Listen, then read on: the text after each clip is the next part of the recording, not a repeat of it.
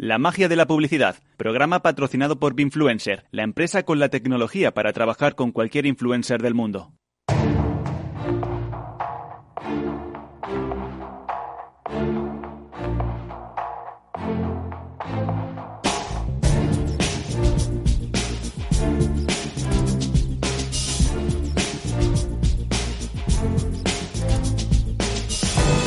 Capital Radio, la magia de la publicidad, con Juan Manuel Urraca.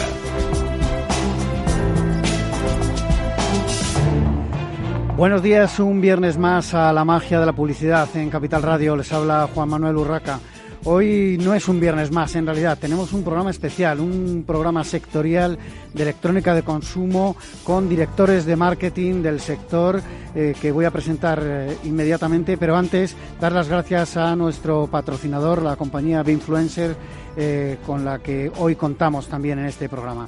Eh, como decía, tenemos a varios directores de marketing responsables de grandes compañías como eh, Manuel Rollo, director de marketing de Grundig. Bienvenido, Manuel.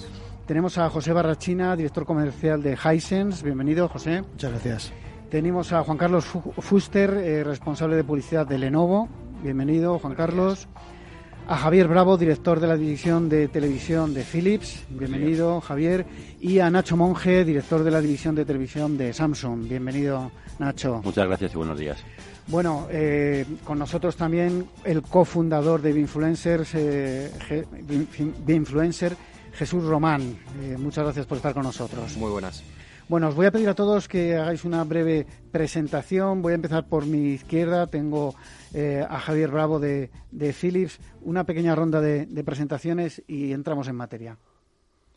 Bueno, yo soy, Javier Bravo de Philips Television. Eh, represento a ATP Vision, ATP Vision Iberia y llevamos eh, durante los cinco últimos años desarrollando el, producto televisión en España, habiendo comprado la, la licencia Philips eh, hace diez años.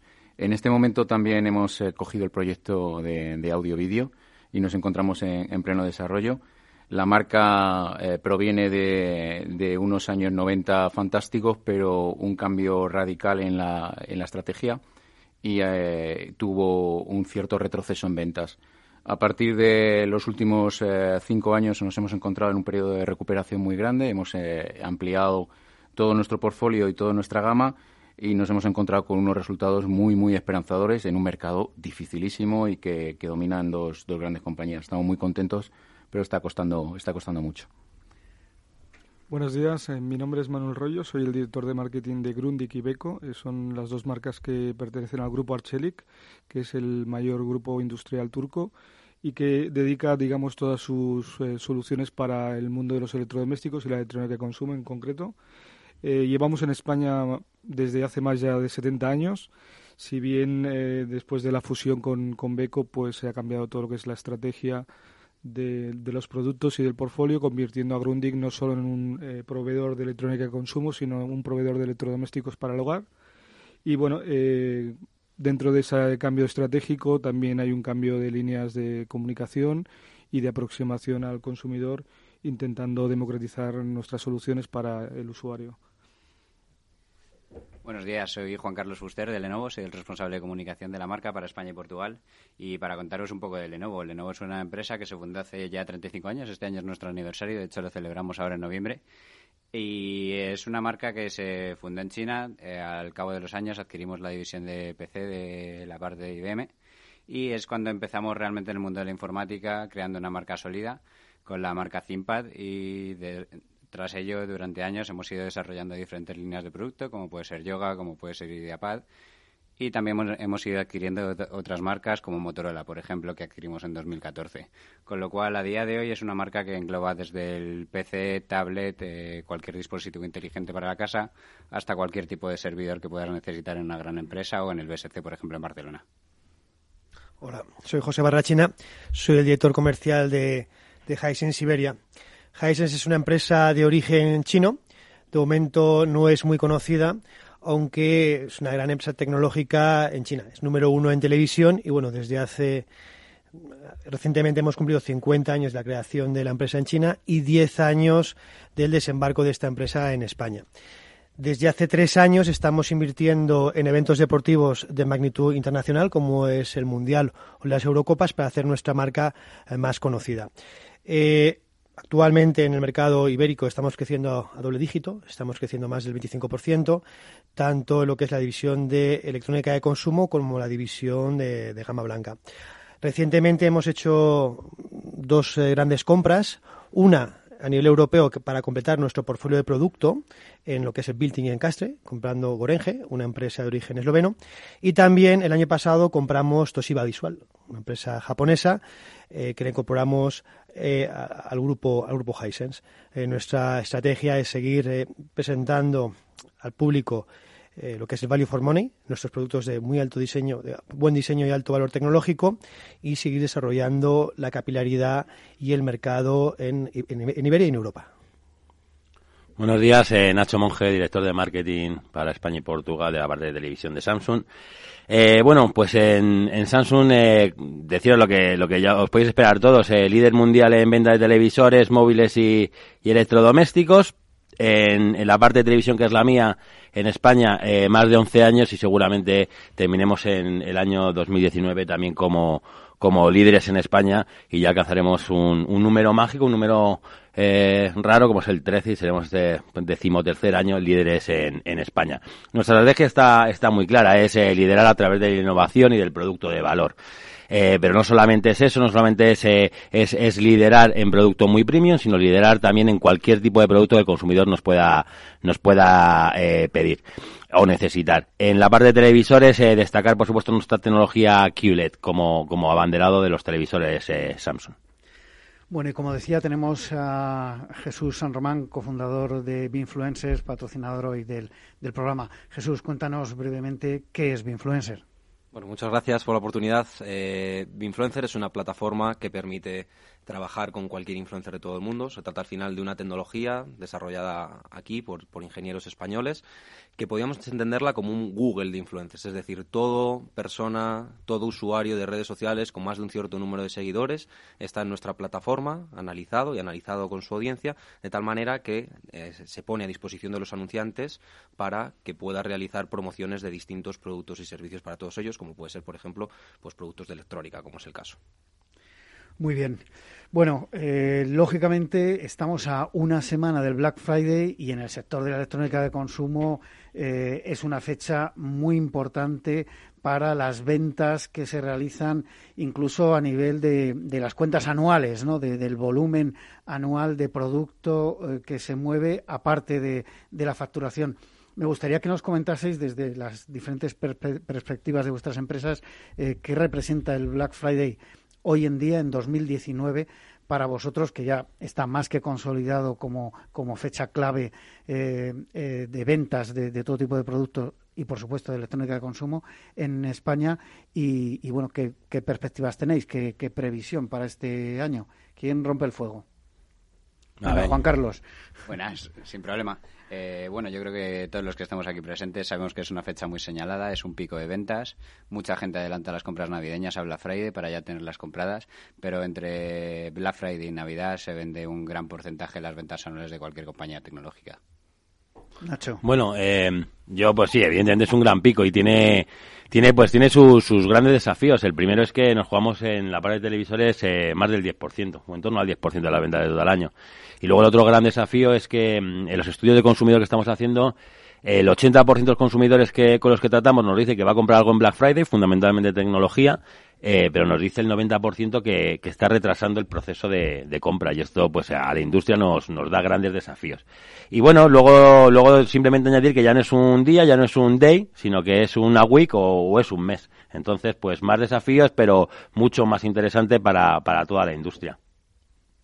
Yo creo que es importante el cambio de tendencia, ¿no? De hecho, estamos adelantando la, tradicional campaña de Navidad y, el reto es cómo, cómo conseguir que el Black Friday, que es un es una digamos una, una gran campaña de descuentos al final porque es el origen de, de, la campaña en, en, su, en Estados Unidos cómo conseguir que esa campaña de descuentos no repercuta en una pérdida de la rentabilidad de las compañías y del mercado como está ocurriendo en los últimos años. ¿no? Entonces, el adelantar una campaña y hacerle perder valor es uno de los eh, grandes retos que tenemos que intentar conseguir cambiar en, en, la mente del consumidor y en el propio sector, ¿no? Bien, para, para nosotros representa un momento del año tan importante que el otro día bromeaba con, con mi equipo en la, en la, oficina que realmente ya estamos preparando el Black Friday 2020. Y, conlleva una preparación exigente y máxima eh, en un momento clave para, para, nosotros y para la industria.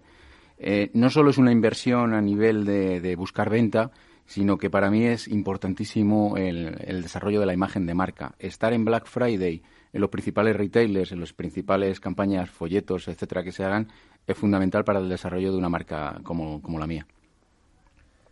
Eh, realmente el Black Friday lo que ha conseguido es eh, cambiar la estacionalidad de las ventas. O sea, las ventas que se hacían antes de manera más ordenada y durante un periodo de tiempo más amplio en Navidades, ahora se concentran en una semana antiguamente una semana, ahora ya pues está viendo Black Friday, pero Black Friday es casi casi un mes. Pero son ofertas muy agresivas donde merma la rentabilidad tanto de la distribución como la rentabilidad de, de, del fabricante.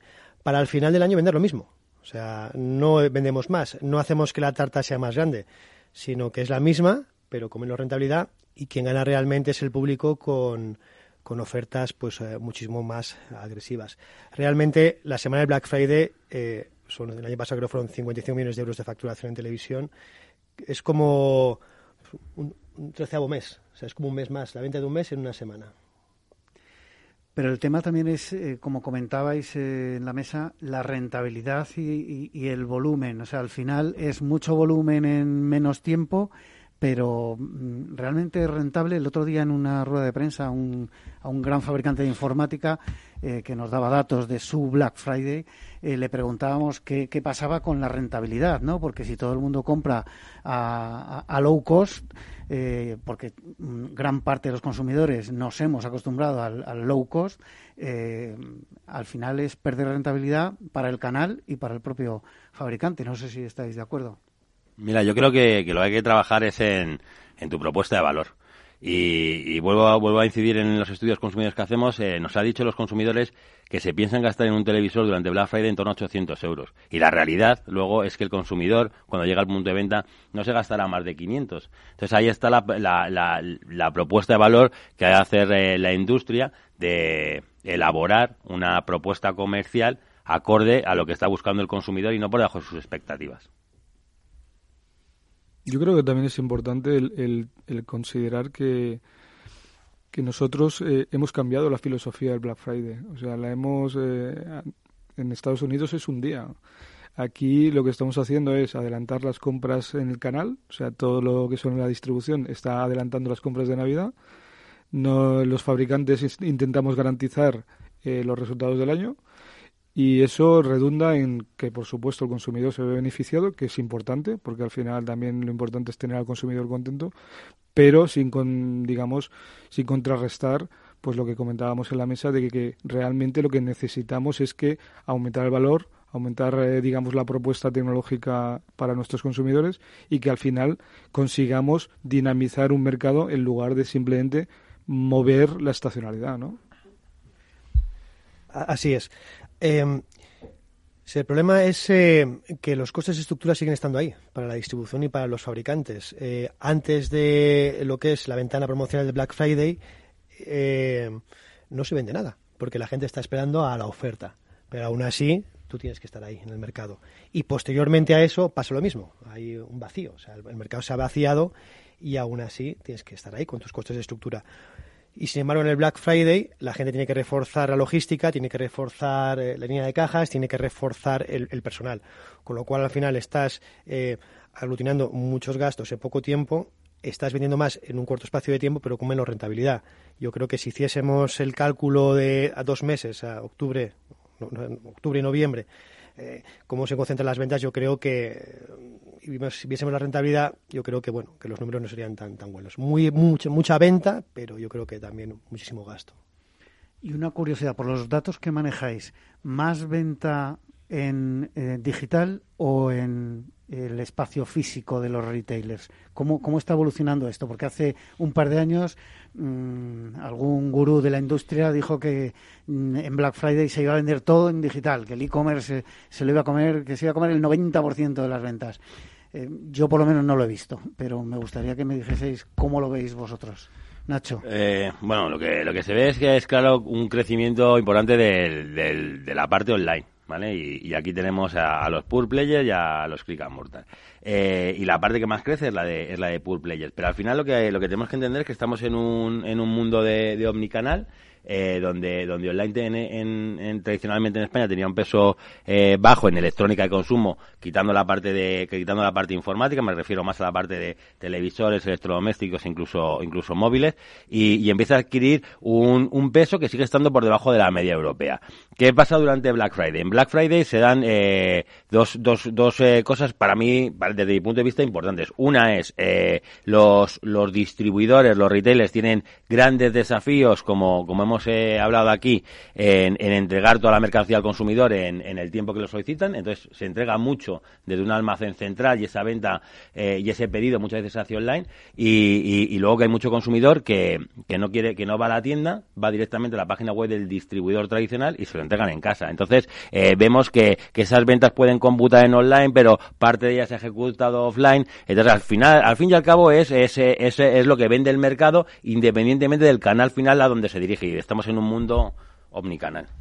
Yo, yo también apuntaría ahí que el, mundo online eh, tiene la facilidad de poder hacer una oferta mucho más larga en el tiempo. De hecho, eh, lo que están haciendo los peer players es empezar mucho antes que lo que son las ofertas puras del, del, canal offline, ¿no? Eh, el otro día hablando con un distribuidor me comentaba, dice, es que yo en tienda solo voy a hacer la oferta durante la semana del Black Friday, mientras que en online ya la he lanzado hace dos semanas, ¿no? Entonces, ese cambio también de, de pensamiento en el mismo distribuidor es una, digamos, de las partes que está llevando a que el online se esté llevando más, más eh, volumen de ventas de, este tipo. Y luego también está eh, ahí el tipo de producto, ¿no? El, el, hecho de que la tecnología, digamos, de producto de pequeño, de pequeño tamaño es mucho más eh, manejable en online que en el canal offline, ¿no? Y es donde más se vende. Eh, bajo mi punto de vista, el canal online es cierto que se está desarrollando, pero no puede convivir, no puede vivir sin el canal offline. Y me explico. Eh, la experiencia de compra se convierte en fundamental eh, en los estudios que, yo tengo para que un cliente decida comprar un televisor pueden pasar meses. Entonces, para, para tratarlo necesita tocarlo, necesita verlo y necesita pasar por varios sitios y manejarlo. Luego puede decidir comprar online perfectamente, pero un canal no puede vivir sin el otro. Y hay que ver, ver en qué punto se alcanza el porcentaje máximo de venta y una velocidad de crucero. Todavía no lo hemos alcanzado, como bien dice mi compañero José Barrachina, estamos eh, y, Nacho estamos en esa línea de alcanzar la media europea, nos quedaremos quietos y habrá el porcentaje para cada uno y ya está. Bueno, son las eh, 11 y 23. Eh, tenemos cuatro minutos antes de una pequeña pausa publicitaria y me gustaría preguntaros, lógicamente, por eh, las campañas de marketing para esta época de Black Friday y, y Navidad. ¿Se juntan son independientes. ¿Cómo, planteáis vuestra estrategia eh, de cara a estas eh, fechas tan importantes y tan cercanas al mismo tiempo? Bueno, nosotros en el caso de Lenovo, eh, sin duda es el trimestre más señalado, el, trimestre con mayor presupuesto, y hacemos una combinación de on, offline, medios tradicionales, hacemos desde televisión hasta print, hasta online. Entonces, sí que es la mayor inversión, pero sí que focalizamos esta inversión en los productos premium, en los productos que vayan a estar en oferta en Black Friday. ¿Y separáis eh, Black Friday de, digamos, el resto de Navidad, Reyes? No, porque como digo, no hacemos una campaña de ventas propiamente en este caso, sino que hacemos una campaña más de branding y de desarrollar nuestros productos premium. Bueno, para mí, para mí dos cosas. Eh, o nosotros hacemos dos cosas. Una es eh, siempre estar en la mente del consumidor y vamos a campañas anuales para estar siempre eh, como un martillo pilón en el consumidor dando, dando nuestros mensajes y, luego campañas más, eh, más de de épocas, ¿no? O más, eh, más divididas en épocas, que es una hasta, hasta el puente de, hasta el puente de Constitución, el puente de diciembre, y luego hay otra activación, evidentemente, justo con la Lotería de Navidad, que llega hasta fin de año, es decir, tres, tres aproximaciones. para mí, en un año sin mundial, como es este, la campaña se convierte en más importante. Cuando hay mundial, eh, hay que equilibrar un poco más los presupuestos. En nuestro caso, el, el, hecho de que no somos los que vendemos, sino que nosotros al final estamos dotando de, productos a nuestra distribución, no nos focalizamos en comunicar el Black Friday. Lo que estamos es comunicando, como, como, como comentaba el compañero de Lenovo, nuestra compañía, nuestras soluciones, nuestras tecnologías, para que, digamos, ellos, eh, el consumidor pueda ir y descubrir esas tecnologías en, en estas ofertas o en cualquier otro momento del año. Nosotros eh, tenemos una estrategia anual. Eh, diseñada una especie como de umbrella para hacer branding, que nuestra marca es lo que más eh, nuestro objetivo primordial ahora, ya que no somos tan conocidos, pero sí hacemos eh, campañas targetizadas donde están las grandes ventanas promocionales o la gran venta se está produciendo. Y ahí sí que intentamos buscar la conversión y llegar al usuario, con lo cual sí que hacemos campañas específicas para, en este caso, Black Friday, o Día de la Madre o Día del Padre. Bueno, y dentro de esas campañas eh, de marketing y publicidad, eh, ya desde hace muchos años eh, tomó mucho peso y cada vez más todo lo que se refiere a los entornos digitales, las redes sociales, los influencers. De alguna manera también, aunque no se habla tanto de ello, el famoso RTV, el Real Time o la compra programática. Mm, vamos a, separarlo un poquito por partes. Me gustaría que hablásemos de influencers y para ello me gustaría que eh, Jesús San Román, cofundador de Influencers, nos, dijera eh, qué puede hacer Influencer para ayudar a estos anunciantes eh, con sus influencers, con sus campañas. Mira, pues me alegra que me preguntes, porque desde el punto de vista del marketing de influencers, todavía no hemos visto ese pico en el Black Friday, todavía los, anunciantes siguen apostando por, por tipo de publicidad más, más tradicional, incluso, incluso digital, y sin embargo es un tipo de publicidad que ayuda mucho a llegar al consumidor de una manera rápida, efectiva y además cuyos costes no aumenta por, por estar en el Black Friday todavía. Entonces, ofrece una muy buena oportunidad para llegar con un mensaje preciso, segmentar muy bien a la audiencia y además personalizar el mensaje para cada uno de los usuarios. Muy bien, pues eh, vamos a hacer una brevísima pausa para la publicidad en nuestro programa La magia de la publicidad y enseguida continuamos.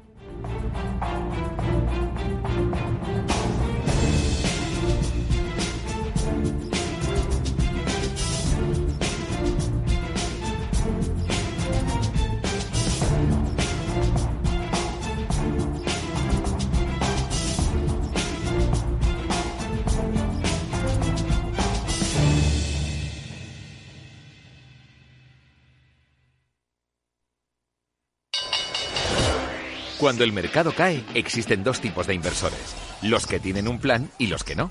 Entra en xtb.es y descarga nuestra guía para sobrevivir a las caídas en bolsa. Aprende a proteger tus acciones y a sacar provecho de los mercados bajistas. XTB, más que un broker online. El 82% de las cuentas de inversores minoristas pierden dinero en la comercialización con CFDs con este proveedor. Debe considerar si comprende el funcionamiento de los CFDs y si puede permitirse asumir un riesgo elevado de perder su dinero. Mire, quiero invertir mis ahorros, pero ¿cómo? ¿Fondos europeos, bolsas asiáticas? Perdón, ¿el suyo era capuchino o descafeinado? Lo importante no es ser un experto en inversión, es saber dónde preguntar. En ING con Inversión Naranja Plus simplificamos la fórmula para que puedas invertir como los expertos a través de nuestros fondos cartera naranja. Inversión Naranja Plus, invertir a lo grande es para todos. Más información en ing.es en fondos de inversión.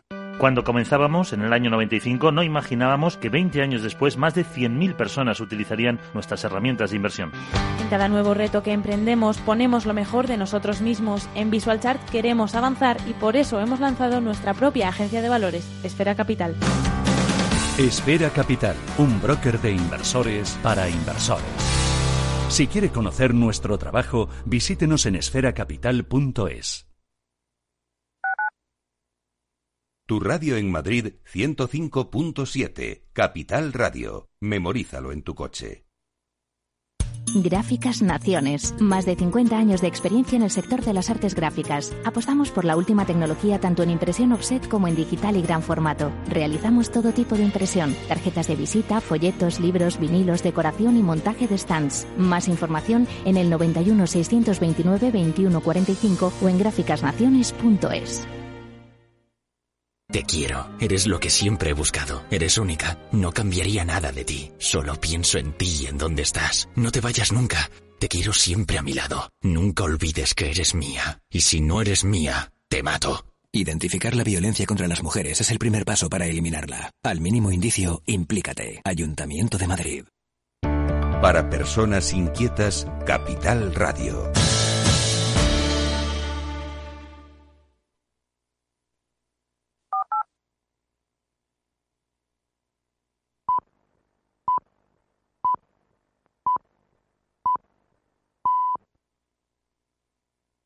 La magia de la publicidad con Juan Manuel Urraca.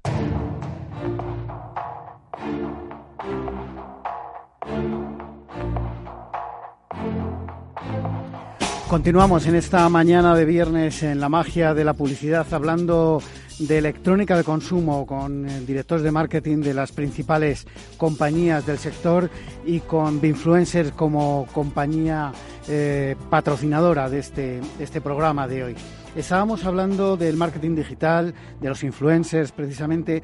Me gustaría preguntaros a todos qué tipo de campañas hacéis con influencers y cuáles no. ¿Hay alguna eh, diferenciación cuando se utilizan eh, los famosos influencers o, incluso las, celebrities eh, en digital, hablando en, en digital? En nuestro caso no hay ninguna diferenciación. Nosotros lo que buscamos es ver a qué público queremos llegar y ver cómo ese influencer es, percibido por ese público. Nosotros hemos tenido, pues, por ejemplo, en televisión queríamos patrocinar o queríamos hacer un highlight en pulgadas grandes y cogimos a Romay porque, oye, Jais es todo grande. Temas de gama blanca cogimos a, a, Carmen Lomana, o sea que son dos perfiles totalmente distintos para productos totalmente distintos. Y ahora recientemente, todavía no ha sido anunciado, pero lo digo, hemos cogido a Fernando Torres para hacer una especie como de para el eh, ahora en la UEFA sale los partidos, pues oye, pues él estará con nosotros de influencer. en función de a qué público y qué producto elegimos uno o elegimos otro.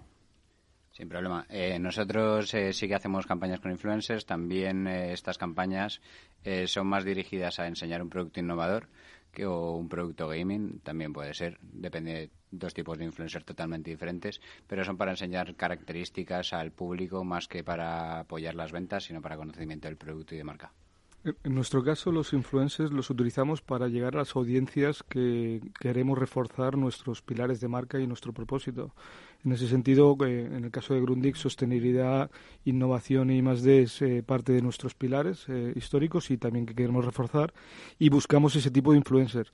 Lo que sí que es verdad que ha habido como un, digamos, un conocimiento continuo de cómo es la actividad de los influencers, porque antes pues eh, actuaban de una manera y ahora nos damos cuenta de que no son tan, digamos, no tienen esas comunidades tan leales como, como nos, quieren hacer ver, ¿no? Entonces ha habido como un reconocimiento y un, y un sistema de, de, actualización de, de, ese, digamos, entorno y ese tipo de campañas, ¿no? Bien, en el último año yo no, no estaba de acuerdo con, con utilizar personas famosas para, para, promocionar nuestros televisores, sino en usar personas que con muchos seguimientos en, en las redes sociales, en canal YouTube y demás, expertos en producto y que pudiesen valorar con, con mucha honestidad nuestro producto. Y de ahí eh, estamos teniendo un éxito fantástico, nos, el tiempo nos está dando la razón y nos ayuda mucho a que confíen en nuestros productos en, en un mercado muy, muy complicado y con grandes competidores. Bueno, no. Yo en la parte de televisores los utilizo, los utilizo pocos, pero es cierto que en Samsung los utilizamos en, en diferentes eh, divisiones. Por ejemplo, la de móviles es conocida nuestra, nuestra aproximación con, con SmartGirl. Eh, desde mi punto de vista, yo a los influencers los veo eh, eh para utilizarlos con una estrategia a largo plazo, ¿vale? Y, sí que es verdad que, asisto a, ciertas acciones eh, eh, muy tácticas y, cuando, cuando los utilicemos o los vayamos a, utilizar más, eh, los utilizaremos como herramientas para transmitir nuestros valores de marca y de producto y llegar a una, a una a una audiencia a la que nos cuesta más. Por ejemplo, yo recuerdo que, que, en menor medida hemos utilizado a la gente, a la gente más, eh, a youtubers para acercarnos a la gente más joven a, través de la creación de, un canal eh, que, es Mambo Club de Fútbol y que nos ayudaba a llegar a un tipo de consumidor más joven que estaba más apartado de nuestro producto por estar considerado eh, más premium. Pero nos ayudaban a, a eso, a crear y acercar nuestro producto a un consumidor basado en el gaming, basado en cierta tecnología que no éramos capaces de de llegar por los medios tradicionales. O sea que yo lo que veo a los influencers es utilizarlos con una estrategia a largo plazo y no estas acciones que se hacen eh, un post, contratar un post, eh, conseguir eh, 100.000 likes y, y, tirar para adelante. Entonces, eh, desde nuestro punto de vista es un, un tema mucho más estratégico y a tratar con mucho más cuidado. En este sentido, es importante diferenciar quién hace la selección del influencer, ¿no? Eh, al final una campaña se puede montar 360 con una estrategia perfectamente diseñada, pero hay, un punto importante, eh, quién elige y, cómo se elige ese influencer. En vuestras empresas lo hacéis internamente, pasáis esa responsabilidad eh, a, expertos de, agencias, agencias de medios o agencias de publicidad o especialistas. Nuestro caso, lo que hacemos es primero brifeamos lo que necesitamos, es decir, qué territorios queremos eh, tocar, qué tipo de mensaje queremos transmitir y a partir de ahí lo que buscamos son los mejores influencers en el, en el sentido que también comentaba Nacho de tener relaciones estables, porque al final mm, que salgan un día y desaparezcan no, no nos sirve, ¿no? Tenemos que conseguir eh, fidelizar esa audiencia. Y en ese sentido también ellos, eh, las agencias, son las primeras, digamos, que están mejor preparadas para traernos todo un conjunto, un, todo un portfolio de, influencers, los cuales nosotros filtramos y seleccionamos de acuerdo a nuestra identidad de marca, ¿no? Eh, de la misma forma, me dejo asesorar por, por una agencia, es cierto, eh, y trabajamos con, codo a codo con ellos, pero la última decisión la, la tomamos nosotros en base a, a las sensaciones que nos dan las personas que nos presentan y lo que queremos mostrar. Yo, como dice Manuel y dice Javier, bueno, lo, yo, yo lo que hago es, eh, bueno, tenemos un equipo bastante amplio. Entonces, eh, al final mi función es, es, decir a eh, lo que queremos comunicar y a las audiencias que, y, al consumidor que queremos llegar. Y luego, pues nuestros equipos nos dicen, nos dicen dónde se encuentra con esas, dónde se encuentran esas agencias trabajando con las diferentes agencias que tenemos, que trabajamos. Y tenemos agencias muy generalistas y agencias eh, que van directamente a nichos. Entonces, eh, bueno, trabajamos con, con, un portfolio muy importante que nos permite eh, tener el acierto que creo que normalmente tenemos. En nuestro caso, por ejemplo, en la parte de gaming tenemos una agencia focalizada en ese sector, segmento de producto y entonces nos ayuda a encontrar diferentes perfiles más cercanos a ese tipo de usuario pero sin embargo para otro tipo de productos sí que usamos otro tipo de agencias que están dedicadas expresamente a ello, nuestra agencia de comunicación. En nuestro caso estamos de acuerdo en lo que ha dicho lo que ha dicho Nacho, buscamos eh, relaciones más a largo plazo en términos de comunicación de valores. Entonces, si el influencer o el embajador de marca que contratamos está en línea o no con nuestros valores como marca, lo que queremos transmitir, pues eh, eso es, es, eh, una clave para, para, para, elegirlo. Y en nuestro caso nos apoyamos en, agencias. queremos esto, estos son nuestros valores, esto es lo que queremos transmitir y ellos ya nos presentan una terna de candidatos, nosotros ya hacemos el segundo filtro. Jesús, eh, cuando se habla de contratar los servicios de un, de un influencer, ¿qué tipo de herramientas utilizáis? Porque vosotros decís que llegáis a, a cualquier tipo de influencer en cualquier parte de, del mundo, pero ¿cómo conocéis al, al, influencer? ¿Qué tipo de herramientas utilizáis? Sí, bueno, desde Binfluencer nosotros hemos desarrollado una tecnología propia que se apoya en herramientas de inteligencia artificial para tratar de entender eh, cuál es la audiencia que está detrás de cada uno de los influencers y al mismo tiempo automatizar el contacto con ellos. Esto nos permite eh, crear campañas algo distintas a lo que viene siendo habitual en el sector. Normalmente cuando escuchábamos a los compañeros dicen, bueno, contratamos un influencer, dos influencers, tres influencers. Binfluencer permite trabajar con miles de influencers al mismo tiempo, validando el contenido de una forma eh, pues sencilla para, para, los anunciantes y transformar esto que habitualmente siempre ha sido un producto de, comunicación en un producto de marketing que puede ser una alternativa perfectamente viable a pues, la publicidad en televisión. ¿no? Sabemos que pues, el consumo de televisión está cayendo, que mucha de, la, de esa audiencia se ha pasado a redes sociales y llegar a ella, pues eh, eh, como bien comentaban los compañeros, pues muchas veces se hace a través de influencers. ¿Qué pasa? Que gestionar una campaña con uno, dos, tres influencers es relativamente sencillo, ¿no? Y el, el hecho de, ir a celebrities, pues eso se hace por ese motivo, ¿no? Porque es mucho más sencillo trabajar con una o dos personas. ¿Qué pasa? Cuando el mercado se empieza a profesionalizar, empiezan a, existir herramientas como influencer, aparecen nuevas oportunidades a la disponibilidad de las marcas para trabajar con cientos o incluso miles de personas en redes sociales, con más o menos audiencia en función de lo que cada una de las marcas quiera, para llegar de manera muy nicho a cada una de esas personas en el público objetivo de la marca y hacerlo además de una manera eh, pues con menos competencia, porque muchas de las marcas todavía no están ahí o se limitan simplemente a trabajar con una o dos personalidades.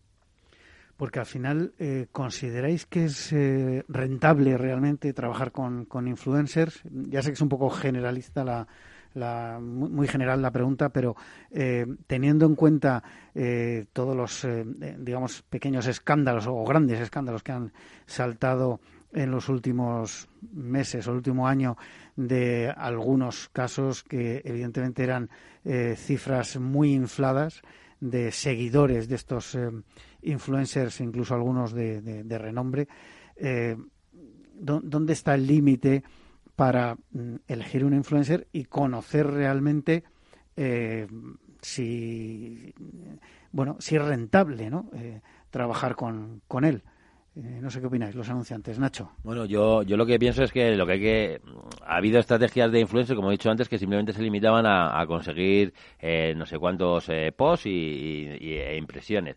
Entonces, yo, yo por eso lo que, lo que siempre abogo es por, utilizarlo de una manera mucho más estratégica, mucho más a largo plazo y no, y no simplemente flor de un día y de un par de semanas. Y, de ahí está la elección que se ha dicho aquí, de la elección de, de, de, elegir correctamente el influencer que se, que se adecue a tu marca tu producto y a, las audiencias a las que te quieres dirigir.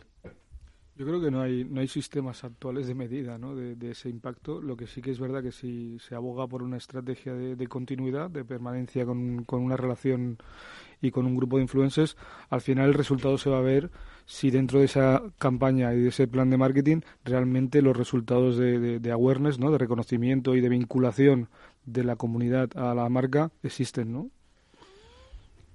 Lo que hay que tener claro es qué es lo que te aporta el influencer. Dice, mira, yo soy influencer porque tengo no sé cuántos seguidores en las redes. Eso es ser un influencer.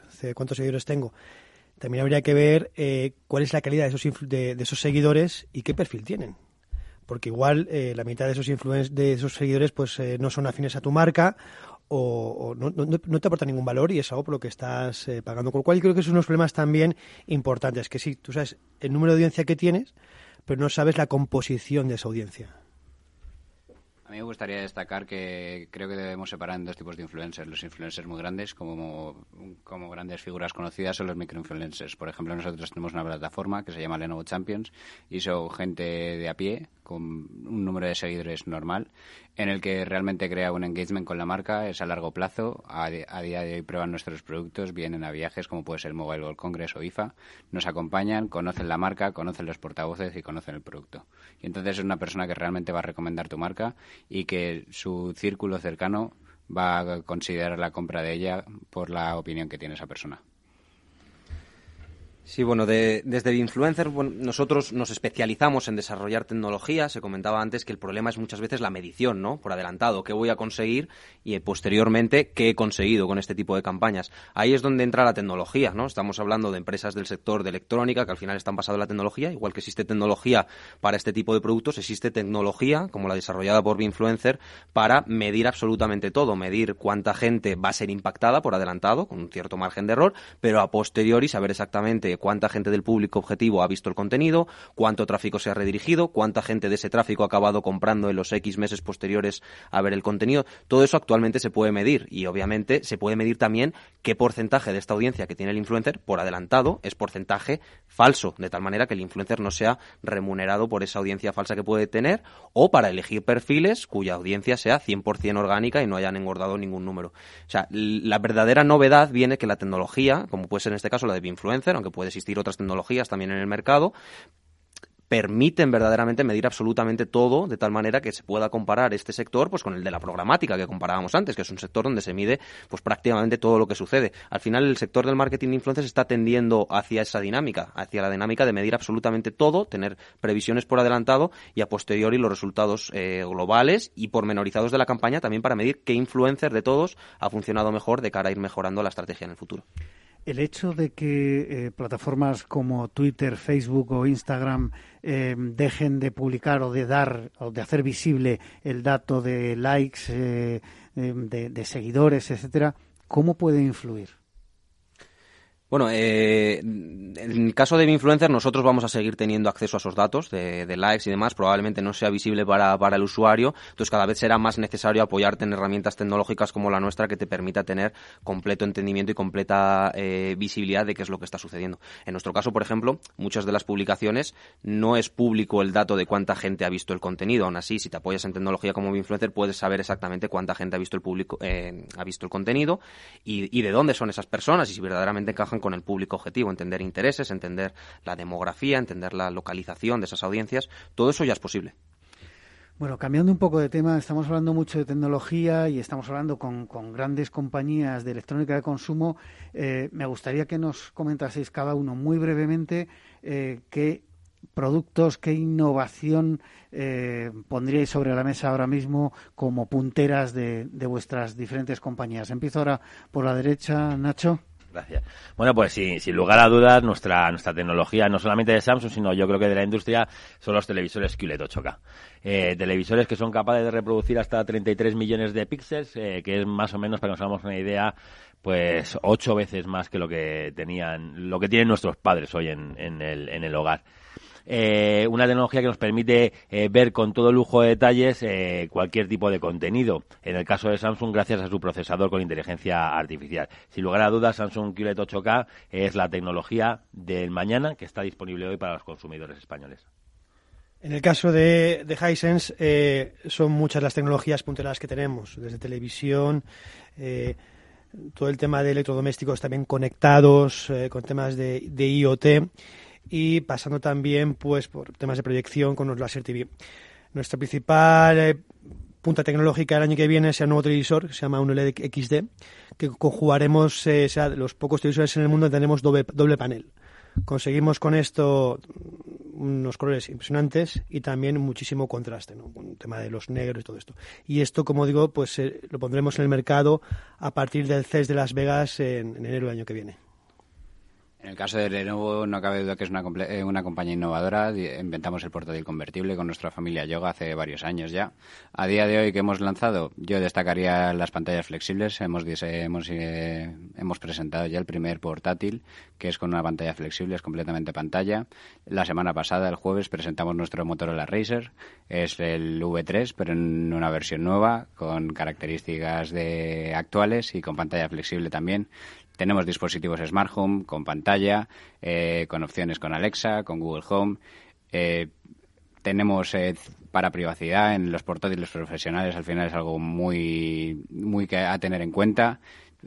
avisa, por ejemplo, nuestros nuevos portátiles ya avisan si tienes a alguien detrás mirando la pantalla, nubla el entorno, cancelación de ruido. Al final, son como es un producto commodity para muchos usuarios, tienes que diferenciarte y irle aportando valor que no se dan cuenta al principio, pero cuando ya lo prueban necesitan tenerlo. En el caso de Grundig eh, apostamos por eh, lo que comentábamos anteriormente, la sostenibilidad. En ese sentido estamos desarrollando tecnologías que ayuden y que aporten beneficios reales al consumidor a nivel de productos, en este caso electrodomésticos de alta eficiencia energética. También es muy importante para nosotros todo el tema de la sostenibilidad del planeta, del compromiso que tenemos con el planeta y por eso procuramos eh, producir productos hechos con materiales reciclados, que es una de, digamos, de nuestras patas estratégicas. Y luego, por supuesto, la conectividad. El hecho de ser un proveedor global que ofrece electrodomésticos y electrónica de consumo nos permite integrar todo el corazón de nuestro ecosistema de productos dentro del televisor, que es al final el que dota de toda la, tecnología de conectividad del Internet de las Cosas e intentamos aportar soluciones interconectadas para dar, digamos, toda la satisfacción a nivel de entretenimiento a nuestros usuarios. En Philips en 2019 iniciamos un proyecto con, con un televisor que hemos llamado The One, que es la gama 7304, en el que queríamos mostrar que era este es el televisor de gama media alta que, que estaba disponible para, para el consumidor eh, europeo porque realmente por un precio razonable tenía todo a, su disposición, tenía un procesador fantástico, muy bien catalogado por la industria, como es un P5, tenía Ambilight, que es una tecnología solo nuestra, tenía Dolby Vision, tenía un diseño muy bueno. Ha sido muy bien aceptado por la industria, lo vamos a seguir desarrollando en el, en el año 2020 y vamos a, a seguir promocionando nuestra, nuestra joint venture con Bower and Wilkins en, en la parte de sonido que solo nos ha supuesto prestigio y solo nos ha supuesto beneficios conjuntamente con, el panel OLED en la, en la gama más alta.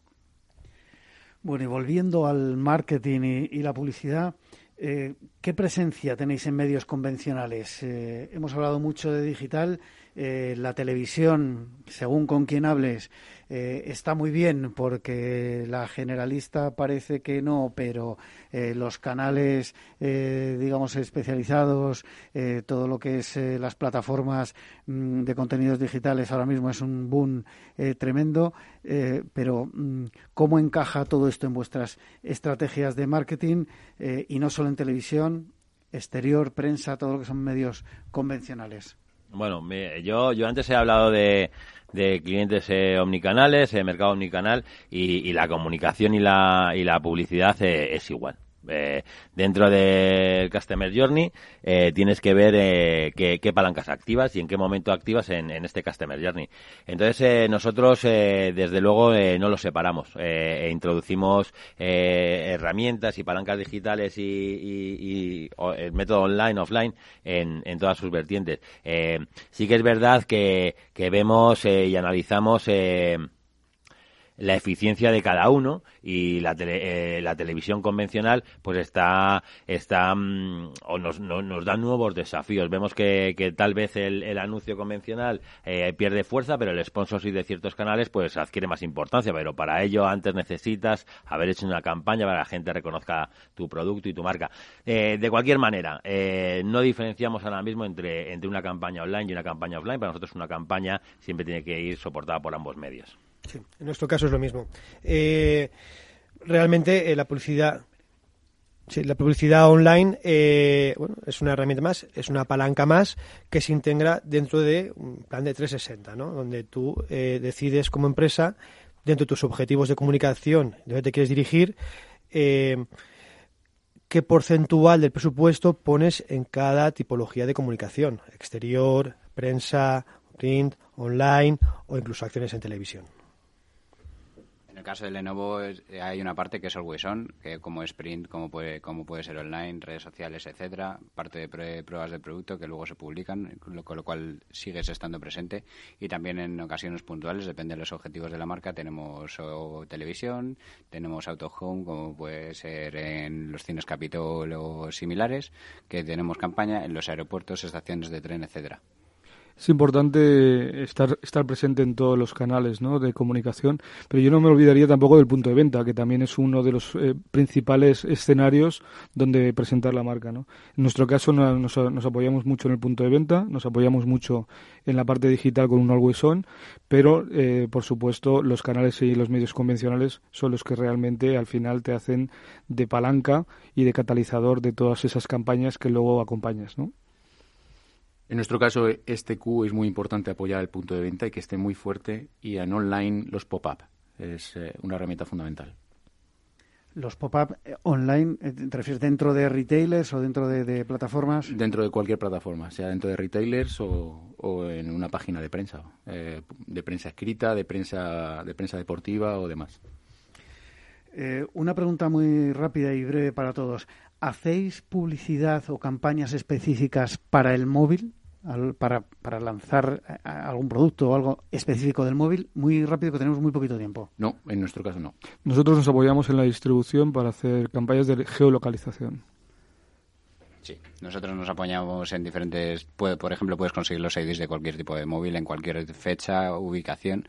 Entonces, a, a través de eso, por ejemplo, tienes una feria, consigues los IDs de esos móviles y puedes impactarlos directamente.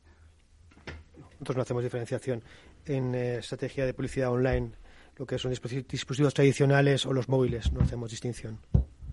Hacemos campañas dirigidas solamente a móviles, eh, utilizando geolocalización, push de, push de comunicación, pero siempre englobado en nuestra estrategia de 360. Pero sí que hay acciones determinadas y específicas porque, nos lo, porque la tecnología nos lo permite, nos permite customizar mucho más eh, la comunicación e incluso nuestras ofertas. Sí. Eh, muy rápido, todavía nos quedan un par de minutos. A nivel de punto de venta, comentabas, eh, Manuel, evidentemente se habla mucho de experiencia también, todos queremos tocar sobre todo ciertos productos. Eh, ¿Creéis que va a seguir siendo igual el punto de venta? Hay algunos fabricantes que no están aquí que, ya han cambiado su modelo. Yo estoy, yo estoy convencido, de hecho, más del 40% de, de, de los consumidores que compran pasan definitivamente por el punto de venta y hasta un 70% está escrito en, informes de hace un año que siguen yendo a la tienda como mínimo a mirar el producto. Sí, totalmente. Hay muchos consumidores que necesitan ver y tocar antes de comprar. Para eso tienes que estar presente en el punto de venta y cada vez hay una tendencia más a tener un shopping shop, es decir, una tienda dentro de la tienda que es un espacio propio tuyo en la que tienes tus productos expuestos. En mi opinión, el futuro significa que haya menos puntos de venta, pero mucho más cuidados en lo que es el shopping shop y que realmente después se compren online como han dicho mis compañeros, eh, hay que abogar por la omnicanalidad. O sea, siempre va a existir el canal online y el canal offline y unos complementan a los otros. No significa una desaparición, sino una transformación.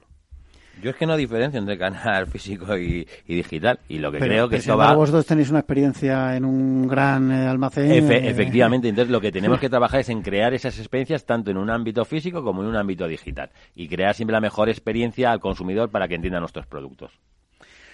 Muy bien, pues eh, agradezco muchísimo a todos vuestra presencia hoy en la magia de la publicidad en Capital Radio. Despido ya sin más porque se nos acaba, se nos va el tiempo a Manuel Rollo de Grundig, a José Barrachina de Hisense, a Juan Carlos Fuster de Lenovo, Javier Bravo de Philips, a Nacho Monge de Samsung y a nuestro patrocinador del programa de hoy, de Influencer, en la figura de su cofundador eh, Jesús San Román. A todos ustedes les espero el próximo viernes en La Magia de la Publicidad en Capital Radio. Les habla Juan Manuel Urraca.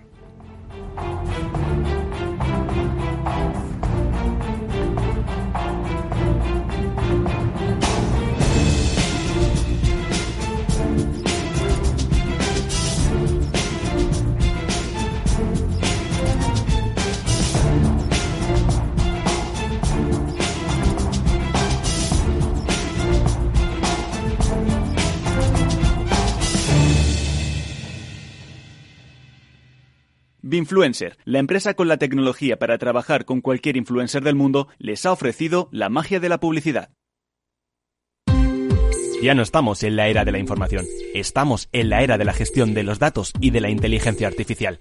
El tratamiento inteligente de estos datos proporciona un valor enorme a las empresas en sus procesos de negocio. En Piper Lab ayudamos a nuestros clientes a tomar decisiones de negocio basadas en datos. Escúchanos todos los lunes a las 10 y media de la mañana en el espacio de Big Data de Capital, la Bolsa y la Vida. Capital Radio.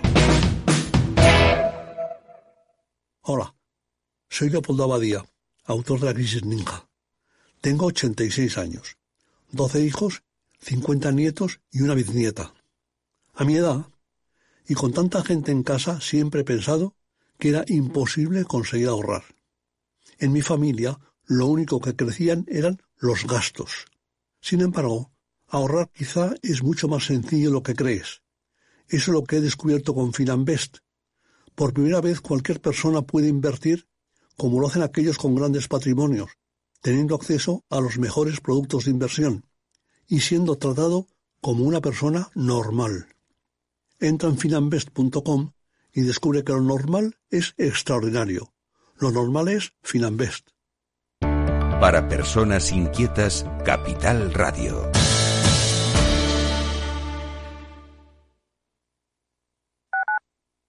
Escuchas Capital Radio, Madrid 105.7, la radio de los líderes. Si te gusta la cocina gallega de siempre, en el Mesón Gallego 1 y el Mesón Gallego 2 encontrarás los mejores pescados y mariscos de las costas junto a recetas de la Galicia interior, además de las carnes de Sanabria y los mejores embutidos de Zamora y nuestra terraza. Te esperamos en la calle Muller 35, teléfono 91 579 3623 y en la Plaza de la Remonta 13, teléfono 91 579 0769. Una recomendación del programa gastronómico Mesa y Descanso.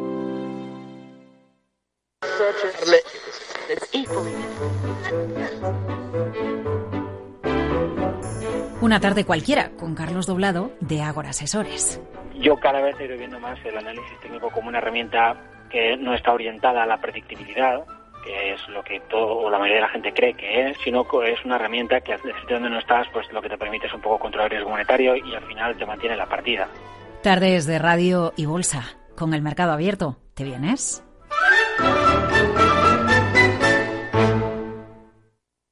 Disfruta de la mejor cocina gallega en Montes de Galicia todo un clásico moderno en el barrio de Salamanca. Disfruta de la variada dieta atlántica, de las mejores carnes y pescados tratados con respeto y transparencia y regados con una de las mejores bodegas de la zona. En grupo, en familia o en pareja, Montes de Galicia te ofrece el espacio perfecto en cada ocasión. Esto te estás perdiendo si no escuchas a Luis Vicente Muñoz en Capital, La Bolsa y la Vida. Las posiciones cortas lo que son es el buitre que devora el cadáver. El cadáver es anterior, ha muerto antes. No te confundas. Capital, La Bolsa y la Vida. El original. Capital Radio.